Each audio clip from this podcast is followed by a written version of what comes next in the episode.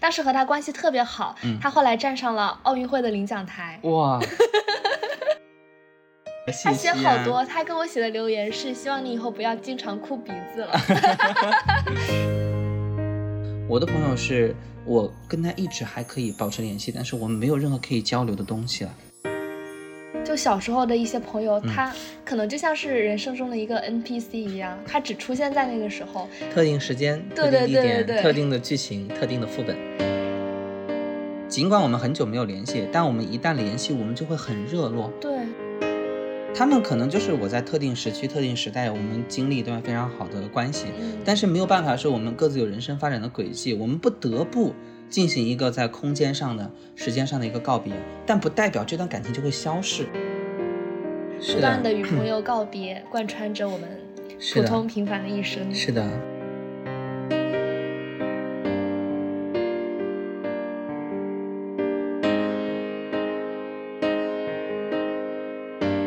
好，欢迎收听第七次浪潮的同名播客节目，我是主持人小鱼。这一期我们想聊一聊朋友，先请我的朋友小五给大家打个招呼。大家好，我是本期的流量密码小五，已经从抠门男到流量密码了。是的，以后这档节目没我不行啊。嗯，这期聊朋友其实是一个很伤感的话题，因为我们想聊一聊和朋友的告别。嗯，你是没有什么？很小的时候玩的很好，但现在已经不太联系的朋友吗？有啊，有很多，太多了。对啊，我相信伴随大家的成长，这样的事情出现的真的非常非常多。对，尤其是对于我这样一种重感情的人来讲，有的时候一旦谈起跟朋友告别这件事情，都会觉得还是蛮伤感的。嗯，当然有些伤感是主动的，有些告别可能是被动的，对吧？其实我们今天谈告别这个话题，之所以会觉得伤感，可能还是觉得你之前是付出的这种情感价值吧，嗯，所以才会觉得很伤感。我们先从小学小时候开始谈起吗？我我这个时候要鼓吹一下我小学的朋友，就有一个朋友，他 当时和他关系特别好，他后来站上了奥运会的领奖台。哇！天呐，原来我离奥运冠军只差两个人是吗？对对对，差你再直接跳到奥运冠军只隔一个人。当时他真的很厉害，就整个小学、初中、高中都是和他一个学校，小学是一个班的。玩的特别好，就大概就是很好的朋友那种。他当时学习很努力，训练也很努力。他是小学一年级就被选到了游泳队，然后进省队、进国家队，非常的顺利。哇，好厉害！对我当时还在想啊，一定要抱紧这个大腿，说不定他以后就，就是小学的时候，大家都说他以后是可以站上奥运会的领奖台的。嗯，没想到玩笑成真 了，真站上了。就不停的给他合照啊，留影啊，他还给我写了那个。通是什么？小学那个通通讯录，那个小时候我们都喜欢用那个小册子嘛，每个人有什么信息啊？他写好多，他跟我写的留言是希望你以后不要经常哭鼻子了，因为我小学特别爱哭。懂了一些信息。对，最后见了一次，就是在初中的小卖部里面，看他买了好多吃的，因为你知道运动员他的消耗比较大嘛，他拿了好多吃的，他经常一下课就去买东西吃。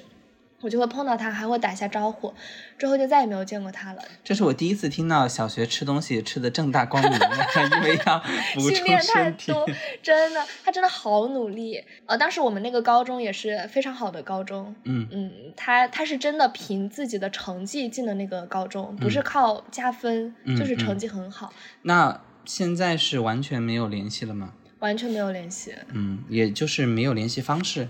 嗯，对，我在微博里面有跟他私信，结果呢？但是你知道，微博私信是他不回你，你就收不到，就不能发第二条嘛。我知道，他就没有设置那个自动回复。哦，嗯，你就也没跟他说你是谁？我没有。你就应该去再开一个小号，直接告诉到我，Hello，我是你的小学同学。呃，那别人会觉得我是抱大腿，虽然我确实在抱。那要怎么样呢？就是。我我小学朋友啊，如果他觉得小时候哎跟你挺好的，他重新跟你联建立起联系，这也是一件好事啊。我觉得未尝不是一种可以去，呃建立联系的一种方式。不过他现在年纪应该也快到退役了吧？因为他参加了两届奥运会了。对啊，那正好趁他不在光彩的时候你就去，是不是就显得没有那么抱大腿了，是吧？反正这件事情还让我就是很值得吹嘘。嗯，比起你的这件事情的话，可能我的朋友并不值得吹嘘，他们很多可能会很平凡，嗯，甚至平凡到你不会去认识到这类人。但我觉得很可惜，就是因为确实像你这个朋友是，其实你还是有渠道去尝试可以跟他重新建立起联系的。我的朋友是我跟他一直还可以保持联系，但是我们没有任何可以交流的东西了。就人生已经完全不一样了。因为嗯，我来自农村嘛，包括我这段时间在创作一个电影剧本，嗯，刚写完一个梗概，交到一个孵化平台去了，还看怎么去选上吧。嗯，选不选上无所谓，但却让我通过这件事情回忆了我很多以前的生活。嗯，就我在小学的时候，我是很小，小学之前吧。三年级之前，我是在农村长大的。农村那段时间呢，我每年寒暑假，包括以后之后都会回去。我就有两个很好的朋友，因为小时候可能自己性格比较怯弱那种嘛。嗯。现在当然不一样了。现在就是恶霸。对，因为经过社会的毒打之后，现在屠龙者忠诚，嗯，少年忠诚屠龙者。哎，对对对对对对。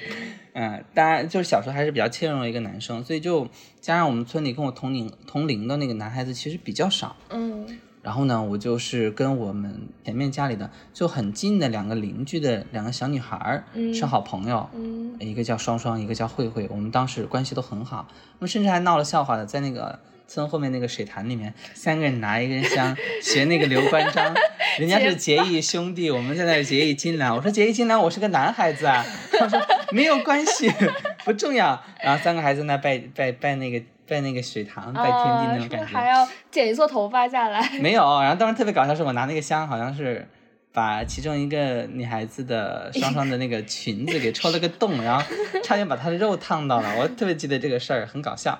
小时候关系很好啊，是吧？这件事可以看得出来。但是长大之后呢，就是那种我上大学了，然后呢，在我上高中的时候，他们就已经南下去踩风火轮了，就是。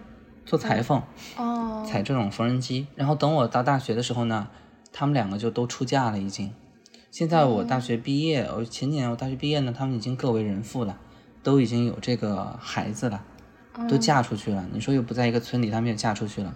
而且我们的人生就是一个在农村的一个交界点开始无限的分叉，没有任何交集可言了。你说我现在再去找他们聊什么呢？去一起回忆过去吗？你帮他带孩子。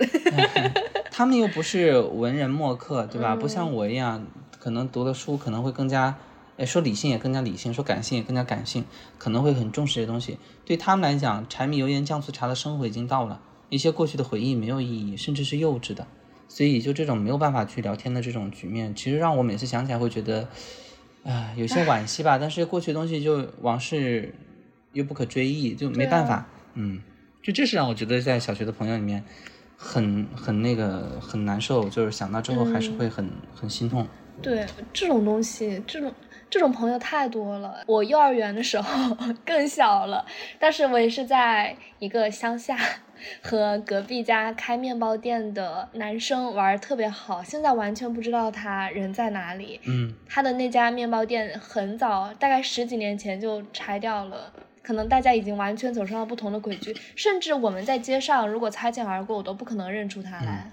还有像我还有两个朋友，我是两个男生朋友哈，爸妈在原来最开始在北方打工嘛，做农民工。我爸妈很厉害，他们做过水果摊贩、小商贩，摆过地摊，也就舞狮去别人家挣，就是那种，就相当于变相乞讨吧，舞过狮子。也做过装潢，做过木工，什么都做过。他们那个时候就去南方去做这个装潢工。嗯，北方哈。我小时候三年级、四年级、五年级那个时候就是在邯郸长大的，三四年级左右，二三四年级的时候，然后那个时候就有两个朋友，我现在都记他名字，一个叫王震，一个叫段楚迪。但我敢保证，我们这辈子真的真的很难再建立起联系，因为我甚至不知道在这么大的一个中国我怎么找到他们。我甚至连回去邯郸的勇气都没有，因为他们那个地方已经全变样了。嗯，我甚至都记得我小时候那个地地址在哪，河北省邯郸市丛台区小河路。好了好了好了好了，就是就能记得这么熟悉，因为我真的这两个小这两个朋友，就我们当时就是班里成绩最差的那三个。然后我特别记得王震就是那种小痞子，是吧？小痞子，我是那种我不知道怎么去定义自己哈，我可能是那个中规中矩的人。然后呢？王震就是那种小痞子、小流氓一样，就那种能跟你去打架的那种，你知道吧？小时候嘛。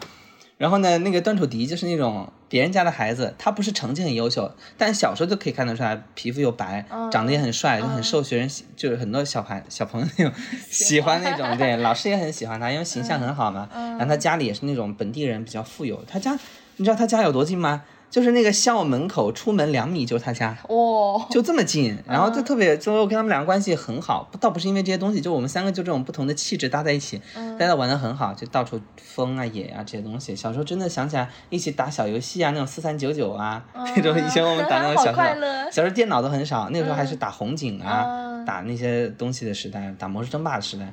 然后我们那个时候就在那个王震家里，他家开典当铺，然后我们就在他家里玩那种小游戏。然后一起，那个时候很流行玩那种游戏王的那种小卡片嘛，然后抽各种游戏王的卡片，也是跟他们一起玩。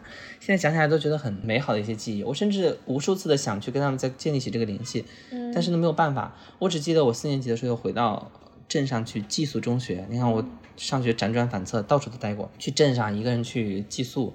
然后生活，当然后来我四五年级成绩就变成全班一二了嘛。离开了他们就成绩变好了。结果等我再回去的时候，我只见过一次王震，他长胖了很多。小孩小孩子就是发育嘛，五六年级的时候长胖了很多，但没有长高，因为男生要像到初一啊初二的时候才像麦子抽穗一样，他会长得很快。呃，女孩子其实五六年级长得很快。我特别记得五六年级的时候，那个女孩子前脚跟我同班，放了个假回来，高我一个头，我要仰望她，特别搞笑。嗯，你看像这两个朋友，我觉得关系很好，但是我真的这辈子没法联系了，我都不知道怎么样去重新找到他们。我甚至在高中的时候，我尝试过用各种方法加那个搜我当年的小学在哪儿，嗯，搜我当年的这个呃朋友在哪个地方具体住的，能不能通过什么家长群啊、校友群啊去建立这种联系？发现其实不可能的，所以现在都很。遗憾吧，我甚至想我要不要回一趟邯郸去找他们，但是我又不知道他们到底还在不在那个地址。但是如果我们想一下，你现在去找他的意义何在呢？可能你们对啊，我我就想的是我们再见面，我很难聊话题。我告诉他，嗨，我是你的小学朋友，还记不记得当时那个班上的那个转读生就是我？我去这样去介绍自己吗？我不发现我没有什么话题可以跟他们记了，而且年代太久远了。对啊，很多很小的小时候的回忆很美好，我现在觉得想想也很美好，但我很难宣之于口了。这个就让我觉得很难去再倾泻出这种。是的，或者流露出自己的情感吧，就只能埋在心里去做回忆了。我之前有想过，就小时候的一些朋友，他可能就像是人生中的一个 NPC 一样，他只出现在那个时候，特定时间、特定地点、特定的剧情、特定的副本。这样说好伤感，但是他的使命已经完成了。嗯，他之后在你在和你人生没有任何的交集，甚至他最好的使命就是给你留下一段你值得回忆的过去。对。可能你刚刚这番话也启发了我，可能因为今天这个话题的缘故，确实也让我重新去回忆了一下这些朋友。我刚刚前面我们在聊节目之前，我们在聊天嘛，就在说好像我是一个很重感情的人，是吧？嗯，我是后来也跟我说，我说现在我对感情看待跟以前转变很大。嗯，我突然想起来，我转变为什么这么大？就是可能因为我从小这种环境的影响吧。嗯，从小在城镇里面，就在村里面的小学上了一年一两年，又跑去河北的学校。辗转了三个小学，各上了一年。嗯，其中一年就是跟我刚刚说这两个朋友在一起，三年级的时候，然后又四年级的时候又回到老家去镇上的中学，一个人去寄宿。到了中学呢，又去的是市里的寄宿中学去上的。然后到了高中的时候呢，又是去了全市最好的高中里面去寄宿。嗯，就是这样一种天南海北到处跑的这样一种人生经历，使得我没有办法去跟一个朋友或者几个朋友建立长远的联系。这种东西反而使得我非常非常重视友情这个东西，所以导致我在中学以后，我会非常极力的去讨好每一个朋友，就是那种我们上次讲的讨好型人格。对，就我会很希望我跟每个朋友关系都很好，因为我很怕失去他们。所以在中学三年成了我最灰暗的三年。对，因为我试图跟所有人去建立好的朋友的联系，但其实你会结果发现，你跟所有人都好，等于你跟所有人都不好。这个应该是很明显感受吧，因为没有人会喜欢中央空调，都希望空调只吹自己一个。是吧？就人都有私心的。后来发现感情这个事事情嘛，其实是一个比较私人的事情。嗯，你有的时候适当的去在外人面前表露出你在朋友方面的这种档次等级关系的话，一定程度上反而还利于你的朋友关系。嗯，那可能我后来就发现这个事情还是会更更重要一些。对，嗯，我就是不太重感情，就很多人说我比较冷漠，有一点儿啦。反正我不太善于交朋友，但有时候交朋友就是很久的事情。我有一个朋友是从小学到现在。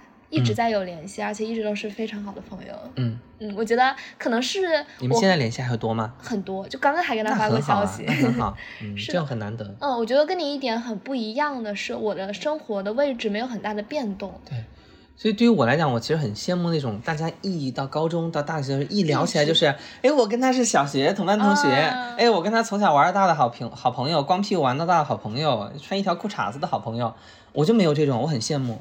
所以为什么包括我刚我们之前聊话题聊到大学的这个室友问题，为什么我对所有人都很很好，或者我希望跟所有人建立比较好的联系，包括我现在，即便我说我对所有人来讲，我对他们都是很好的，只是说好是更好还是最好。这种区别，但我对所有人基本上都是很友好的，因为可能就是因为这种人生经历，导致我很缺乏这方面的感情。你看，我一听到别人说，你看你刚刚说跟小学联联系到大的这种朋友。我就很羡慕，很羡慕，对。但如果我现在想想，如果真的有这样一份感情发生在我身上，我其实可能是无所适从的。哦。我这里可以给你讲一个故事。可能我刚刚去还在想，就说这期节目，你刚刚讲的时候，我还有点打岔。我在想，我我要不要今天这些节目完了之后，我去联系一下我的另外一个朋友？我现在讲的就是这个朋友。嗯。这个朋友很有意思，是我上高中认识的。嗯。你现在说起来好像也就八九年的感情是吧？但对于我来讲，其实已经是很长远的一份感情了。这个朋友感情有多好呢？就是最开始我特别记得，我们当时是一个高中第一年级嘛，是吧？没有分文理班，我们是个理科班，当时就是以理科方式教学。后来我们就分了文理班了，就是上了半年多，我去了文科班，他去了理科班。当时我特别记得，我们在第一年的时候，我们关系并不好。我们在班里就是我坐班里的最左侧，他坐班里的最右侧，我都不知道这个人名，我们都不熟，一点不熟。是，而且有一次，唯一一次我了解他名字，还是因为一次。很不愉快的经历，就当时班上就是说，呃，有一门课啊，这个这能讲吗？就是什么？什么当时班上有一门那个课程，应该是教育局要求的，然后呢。我，我必须得把那个卷子给写完，然后我也忘了是个什么卷子，是个文综啊，因为当时是理理综的班嘛，写了个文综的卷子，大家都不知道。然后呢，老师就就把那个答案给我们，要一个同学在班上报答案，然后呢，其他同学去写上去就可以了。当时因为他在班里的字是最好看的，老师就把我的卷子给了他去写，让我去在班里去领读，因为我读的好啊。他当时就不乐意，他说凭什么我要帮他写啊？我就记得这个事儿，我就不是很愉快，你知道吧？甚至分班前我都没有什么太多的关系，我也不知道为什么哈，可能后来又发生什么事情，我没注意到的细节吧。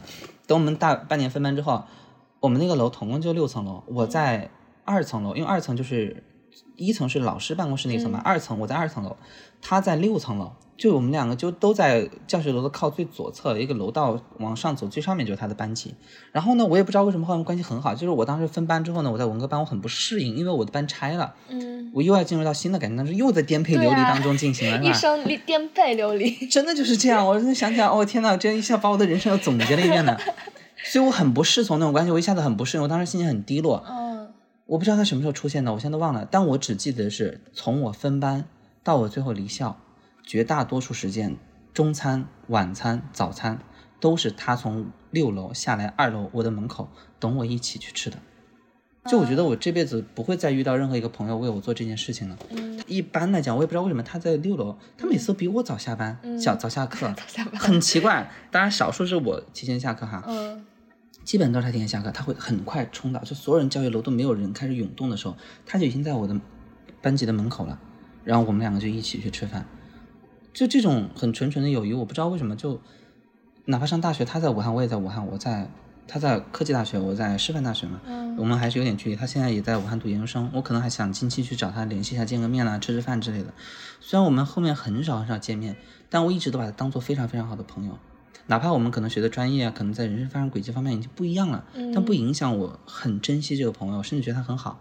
所以可能有很多朋友，虽然我现在很少去联系，嗯，但他依旧是我特别特别好的朋友。嗯，像还有一个朋友，也是我那个拆了班级之前那个朋友，后来我们也分开班级啦。他还跟我刚刚讲的这个同学是同一个班级的，跟他们俩关系不怎么样。但我每年回去之后都会去他家住两天，他妈妈也很喜欢我。就我们俩关系比较好，他唱歌不好听，他老想学唱歌弹吉他，他又五音不全，还在那个大马路上弹啊，他锻炼自己的胆气，我特别好笑。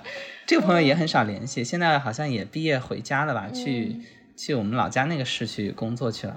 嗯，但这些朋友想想我都觉得很好。对，这让我想到，其实有时候有一些朋友，你不需要。用一些很官方的对。去联主主动联系，比如说我中秋节了，给你发一个祝福。对对对对对，可能我这种朋友是很多的，就是因为可能我不善经营感情嘛，所以可能我遇到这些朋友我都很珍视，就是尽管我们很久没有联系，但我们一旦联系，我们就会很热络。对，因为我们确实是经有一段很好的这种朋友关系的这种情感基底，对，包括还有一个像大学的朋友，就我刚刚讲的，你不知道的，就你你进校他毕业那个师哥，是吧？也是这样的，我们就属于那种很久不联系，但一联系或者一见面关系非常好，就是的，完全可以就是说我们是最好的朋友那种，对外？对对对，我也有，就这种关系关系可能会比较多。嗯，这种友情不需要刻意的维持，它就是在那里。对他们可能就是我在特定时区、特定时代，我们经历一段非常好的关系。嗯，但是没有办法，是我们各自有人生发展的轨迹，我们不得不进行一个在空间上的、时间上的一个告别，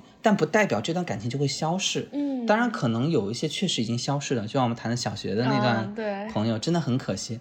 但是。可能有的时候缺憾也是一种美吧，对吧？我可能月有阴晴圆缺一样，这种缺憾反而让我现在怀念起来，我会更加对友情这个方面会更重视和珍视，这是一件好事。嗯，我想到，就如果你真的去找他们，会发现如果他和你想象中的完全不一样，说不定就有一种也有这种。我觉得我现在能够非常自豪的向你去介绍这样几个朋友，嗯，也是因为确实是大浪淘沙之后，他们剩下来这些好朋友，也有一些朋友啊，比如说我初中也有一些朋友，你没发现我刚把初中略过吗？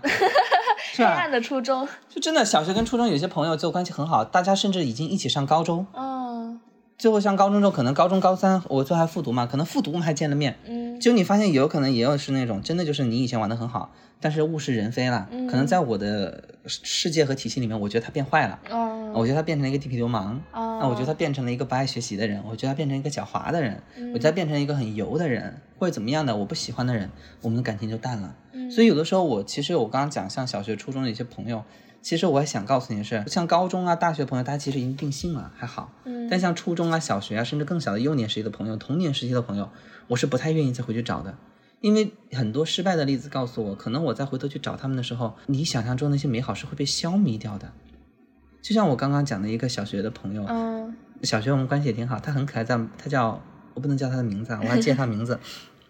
他很可爱，脸软软的，我们小时候特别喜欢捏他的脸，然后都把他喊弟弟，人特别乖，因为他确实比我们当时我们九八年的人嘛，然后当时的同班他是零零年的，所以就都把他喊弟弟，然后很可爱一个男生。结果到了复读那年。你想，我初中三年，高中三年，小学还有两年，嗯，一共再加上八年复读，对啊，一共七八年的样子。最后我们又见面了，在复读班见的面。他考飞行员没考过，呃，考过了，但是文化分不够，然后也来复读，然后整个人变得就那种魁梧大汉。然后呢，这个倒是其次吧，也不可爱了，但是就变得很油的人了，喜欢打架斗殴，然后呢，到处借钱也不还，就成了这种人。我觉得有的时候让我觉得，哎，在我的印象里面，他是一个让我觉得很愿意去追忆的，甚至我觉得可能我还愿意去找他的，想跟他重新建立起联系的一个人。但当这个人活生生的站在我面前的时候，那些所有的想法可能会被破灭掉。嗯，当然也有可能有些人是会被保留下来的，这是一个很很具有风险性的事情。所以我有时候在想，那些朋友，尤其小学、初中朋友，我该不该回去找？我已经跟他们做了告别了。我已经跟他们与他们所生活的时代和空间告别了，我还需不需要回去找他们去建立这种联系？这其实是我一个觉得很慎重要考虑的一个事情，因为有可能你现在还可以把它停留在回忆当中，做一个很美好的存在，对。但你要想，就是跟那种回忆是会有滤镜的，是会包装的，是会不断美化的。你去见了面之后，你能不能还能？像你美化当中的那么好呢，就跟网友面基一样，你能不能接受他撤掉滤镜之后的样子？是的。如果你不能的话，其实是件很恐怖的事情，对吧？嗯。所以这种告别可能有的时候对于我来讲还是一种比较大的考验吧。嗯。所以我觉得真的是那句话，距离产生美，相见不如怀念。有些朋友可能活在你的回忆当中会更好。嗯。对。我最后想到那个非常俗套的比喻，说人生就像是一辆列车，总是有人来，然后也有人离开，就是就像是自然规律一样，就像就要不断的长大成长，这可能也是成长的一种方式，不断的与朋友告别，贯穿着我们普通平凡的一生。是的，不管是好的朋友，坏的朋友。能够建立起联系的朋友，还是已经失去联系的朋友，还是失去联系的朋友重新建立联系，或者重新失去联系的朋友，被绕死了。哎，不管是哪一种朋友，其实对我的成长而言都有很大的益处。嗯，也可能有些是让我走上了歪路，让我走了一个很大的坎。嗯，但不妨碍于这种坎最后成就了现在的我。所以我觉得我现在建立关系，我会比较成熟，比较理性，当然也会带有一些感性色彩在里面。但是我觉得很好。嗯，对，所以我非常感谢我的人生当中出现的每一个朋友，成就了你。对，甚至今天结束之后还会去联系一下他们，嗯，对，联络一下感情，真好。那我们这期到这里就结束啦。嗯，拜拜，拜拜，再见。就此告别吧，水上的列车就快到站，开往未来的路上，没有人会再回返。说声再见吧，就算留恋，也不要回头看，在那大海的彼端，一定有空梦的彼岸。做最温柔的梦，盛满世间行色匆匆，在渺茫的时光，在千百不断失去，一生将不断见证，看过再多风景眼眸，如初清晨，爱依旧让你动容。亲爱的旅人，没有一条路无风无浪，会有孤独，会有悲伤，也会有无尽的希望。亲爱的旅人，这一程会短散却又漫长，而一切终将汇聚成最充盈的景象。